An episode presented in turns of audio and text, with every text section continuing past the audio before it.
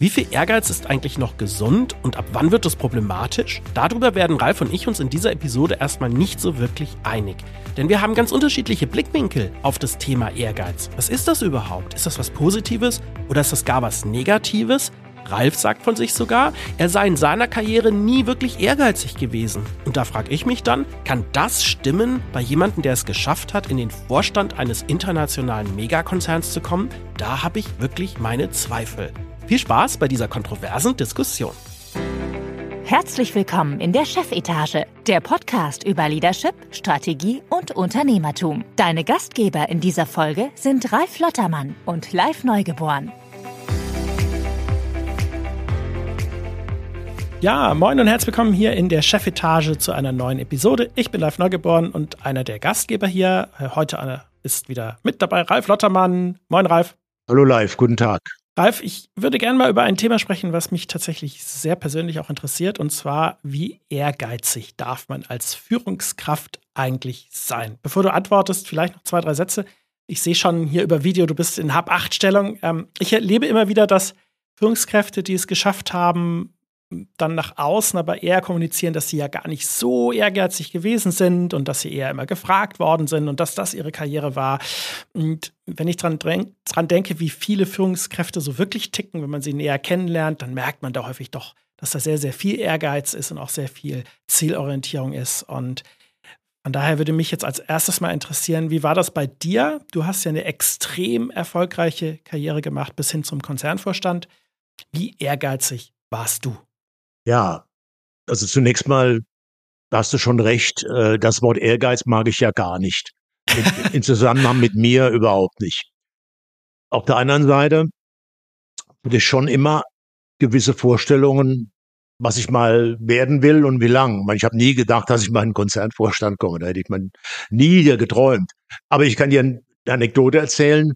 Bei meinem Vorstellungsgespräch im September 1980 in äh, Deutschland bei Mars äh, hat man mich gefragt, was ich mal werden will. Und da habe ich gesagt, der Chef hier. Und das war für mich damals so weit weg, ja. Ich habe angefangen, war nicht mal im Management. Also ähm, das, also ich hatte keine Führungsverantwortung. Ich war unter normaler Angestellter und war ganz weit weg von ganz oben. Aber ich habe das gesehen, wo der Schreibtisch war von dem General Manager, dachte ich mir, das könnte ich mir gut vorstellen. Also, aber war das Ehrgeiz? Nein. Äh, okay, ich, ich will, ich will da direkt, Ralf, ich ja. will da direkt einmal rein. Ich will da direkt einmal ja, rein. Ich mache mach jetzt, ich mach jetzt eine Umfrage. Liebe Hörerinnen und Hörer da draußen. Ähm, wir haben ja hier so einen Disput über dieses Wort Ehrgeiz. Ähm, die Anekdote, die Ralf jetzt erzählt hat. Was würdet ihr sagen? Schreibt es bitte in die Kommentare, da wo ihr das könnt. Ist das Ehrgeiz, sich beim ersten Vorstellungsgespräch zu sagen, ich möchte der Chef werden, ja oder nein. Ich bin gespannt, was dabei rumkommt, weil also ich empfinde das als sehr ehrgeizig und ich finde es ziemlich Ein gut. Mensch wird das sagen. Die werden alle sagen, Selbstbewusstsein, äh, zielorientiert, weiß, was er will. Ja, und genau so war's. Und so war es auch später. Also, äh, ich habe dir mal erzählt, ich habe mich nie auf einen Job beworben. Mhm. Ähm, doch auf einen. Ich wollte mal Brandmanager von Frohlich werden. Das bin ich nicht geworden. Und das war vielleicht auch gut so, weil Frohlich ging damals schon den Bach runter. Und da hätte ich vielleicht nicht allzu lange überlebt. Aber sonst habe ich mich nie auf einen Job beworben. Ich bin immer gefragt worden. Und gefragt worden, weil ich halt einen guten Job gemacht hatte. Aber ich muss dir auch sagen, ich war dann irgendwann schon mal ungeduldig. Also wenn ich dann drei, vier Jahre, fünf Jahre in einem, einmal das längste waren fünf Jahre in einem Bereich war, dann habe ich gedacht, Mensch, jetzt wird es langsamer Zeit. Und da habe ich mich einmal nach draußen umgeguckt. Und weil ich eben weiterkommen wollte, aber ist das Ehrgeiz, äh, war es dann irgendwo langweilig. Aber ich wollte dann auch einen größeren Job, ich wollte mehr Verantwortung haben und ich wollte mehr Geld verdienen, ganz klar. Hm.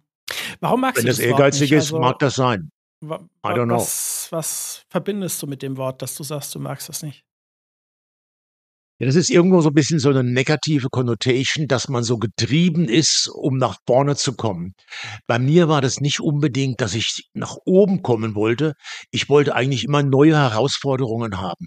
Hm. Ich wollte, mir wurde es irgendwann mal langweilig, also nicht langweilig, langweilig, aber ich wollte irgendwann mal was anderes. Also ich war fünf Jahre im Stab, wo ich wirklich nur beraten habe und und geplant habe und präsentiert habe, aber ich konnte keine richtigen Entscheidungen treffen.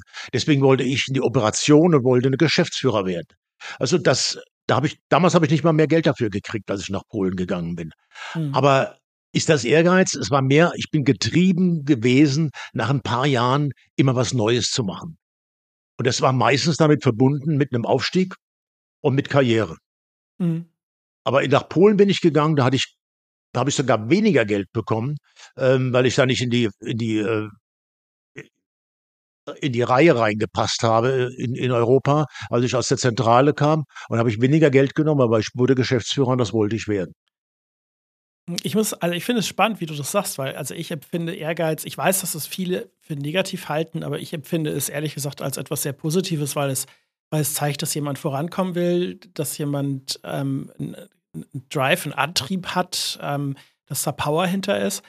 Äh, also ich würde mich als ehrgeizig bezeichnen. Ähm, aber so wie du das beschreibst, ja, kann ich nachvollziehen. Die Frage Vielleicht war ist ja ich auch ehrgeizig, um, ja. Ja, die Frage, ist ein bisschen negativ, aber ja. Weißt du, wir haben zum Beispiel ja, bei Mars haben wir ja ein, Be Bewertungssystem, wir haben Zielvereinbarungen am Jahresende. Ich habe ja jedes Jahr mit meinem Chef vereinbart, was ich erreichen will. Mhm. Ich persönlich. Also ja. professionell und für meine Persönlichkeitsentwicklung. Und das waren natürlich immer ambitionierte Ziele, keine Frage. Insofern habe ich schon einen gewissen Drive entwickelt und das kann man dann Ehrgeiz nennen, aber äh, es, es war nicht so, dass ich gesagt habe, oh, ich muss unbedingt in zwei Jahren dort sein und in zwei Jahren dort sein, in zwei Jahren dort sein. So war das nicht. Es mhm. gibt Leute, die, die haben solche Vorstellungen und arbeiten da wirklich einen Fahrplan ab. So war das bei mir nie. Ich bin alleine dreimal hin und zurück nach USA gegangen. Das kann man gar nicht planen. Ja, also äh, das hat sich immer ergeben. Da waren tolle Jobs, die habe ich angeboten bekommen, die habe ich dann gemacht und habe die mit großer Begeisterung gemacht und wollte die auch machen. Aber Gut. Ich habe immer gewusst, was ich will und wollte immer nach vorne. Das war klar. Okay. Um mal auf die, auf die Hauptfrage zurückzukommen, ähm, gerade wenn man das, also egal ob man es jetzt als positiv oder negativ ähm, bezeichnet, das Wort, äh, was würdest du sagen in so einer Karriere, wie viel Ambitionen oder Ehrgeiz oder wie man auch immer es nennen möchte, ist noch gesund und ab wann wird es problematisch? Kann man, kannst du das beschreiben? Wie würdest, wie würdest du das sehen? Ja. Ich denke, es ist gesund, wenn die Ziele, die hoch sind und ambitioniert sind, wenn die erreichbar sind. Wenn ein Ziel ein reiner Traum ist und ich dann irgendwann merke, ich schaffe das nie und wer dann ziehe mich dann selber runter, dann ist es problematisch. Und vor allem, wenn ich dann vielleicht auch meine Mitarbeiter da mit reinziehe und äh, mit der Enttäuschung, weil wenn der Alpha nicht schnell genug vorankommen, dann wird es problematisch. Insofern, die, die ambitionierten Ziele müssen irgendwo auch machbar sein, auch wenn vielleicht erst in ein, zwei Jahren. Und solange, solange man das vor Augen hat, dass man das schaffen kann, auch wenn es noch so schwierig ist, ich glaube, dann ist das sehr gesund. Aber wenn das ein vollkommen illusorische Idee ist, dann schade ich wahrscheinlich mir und meinen Mitarbeitern und im Endeffekt meinem Job. Hm. Gibt ja so den Ausdruck von vom Ehrgeiz zerfressen zu sein. Also das habe ich jetzt gerade so vor Augen. Ähm, das, so würde ich das nämlich beschreiben, dass es dann ungesund wird, wenn man wirklich vom Ehrgeiz zerfressen ist, wenn man dem Ehrgeiz alles unterordnet, wenn man vielleicht dann anfängt, auch seine eigenen Werte und seine eigenen Vorstellungen zu verraten, weil alles ja dem Ehrgeiz untergeordnet wird, dem vorankommen wollen. Ähm, du hast in einer der letzten Folgen mal berichtet, dass du einen äh, Vorstandsposten sogar mal abgelehnt hast, weil dir in dem Moment andere Dinge wichtiger waren. Ähm, das würde man dann ja zum Beispiel nicht machen, weil man dann ja äh, dem Ehrgeiz alles unterordnet. Und ähm, ich glaube, dann wird es echt problematisch, auch nach sowohl für die Firma als auch für einen selber und für das äh, eigene Umfeld. Du, ich musste auch immer in der Lage sein, noch in den Spiegel schauen zu können. Du weißt, ich bin, ich bin SPD-Politiker jetzt mhm. und ich habe ganz klare Werte und, äh, und Ansichten, was ich tun würde und was ich nicht tun würde. Also auch wenn ich ein, zwei Mal, ein paar Mal Leute entlassen musste, ich konnte immer noch in den Spiegel schauen und habe nicht nur mich getrieben und meinen Job gesehen und meine Karriere gesehen, sondern äh, das war für mich immer wichtig, dass ich eben noch meine Werte behalten habe. Also Ehrgeiz alleine, da hast du recht, wenn man vom Ehrgeiz zerfressen wird und alles hinter sich lässt und nur noch ein einziges Ziel vor Augen hat, äh, das ist auf Dauer, kann das nicht gut ausgehen.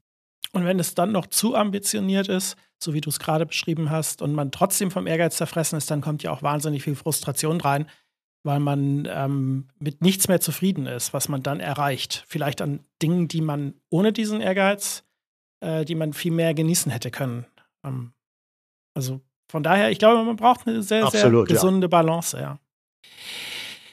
Ich finde es spannend, ja. die Diskussion ähm, wird es wahrscheinlich keine abschließende Antwort geben. Jeder braucht so seine eigene äh, Balance, die man da finden muss, seine eigene Antwort. Ähm, ich finde Ehrgeiz nicht schlimm, wenn es nicht zu viel ist. Ähm, du nennst es vielleicht Ambitionen, ich weiß es nicht, aber äh, das ist schon wichtig als Führungskraft, aber gleichzeitig nie zu viel. Ich glaube, das. Ja, ich denke, du hast recht.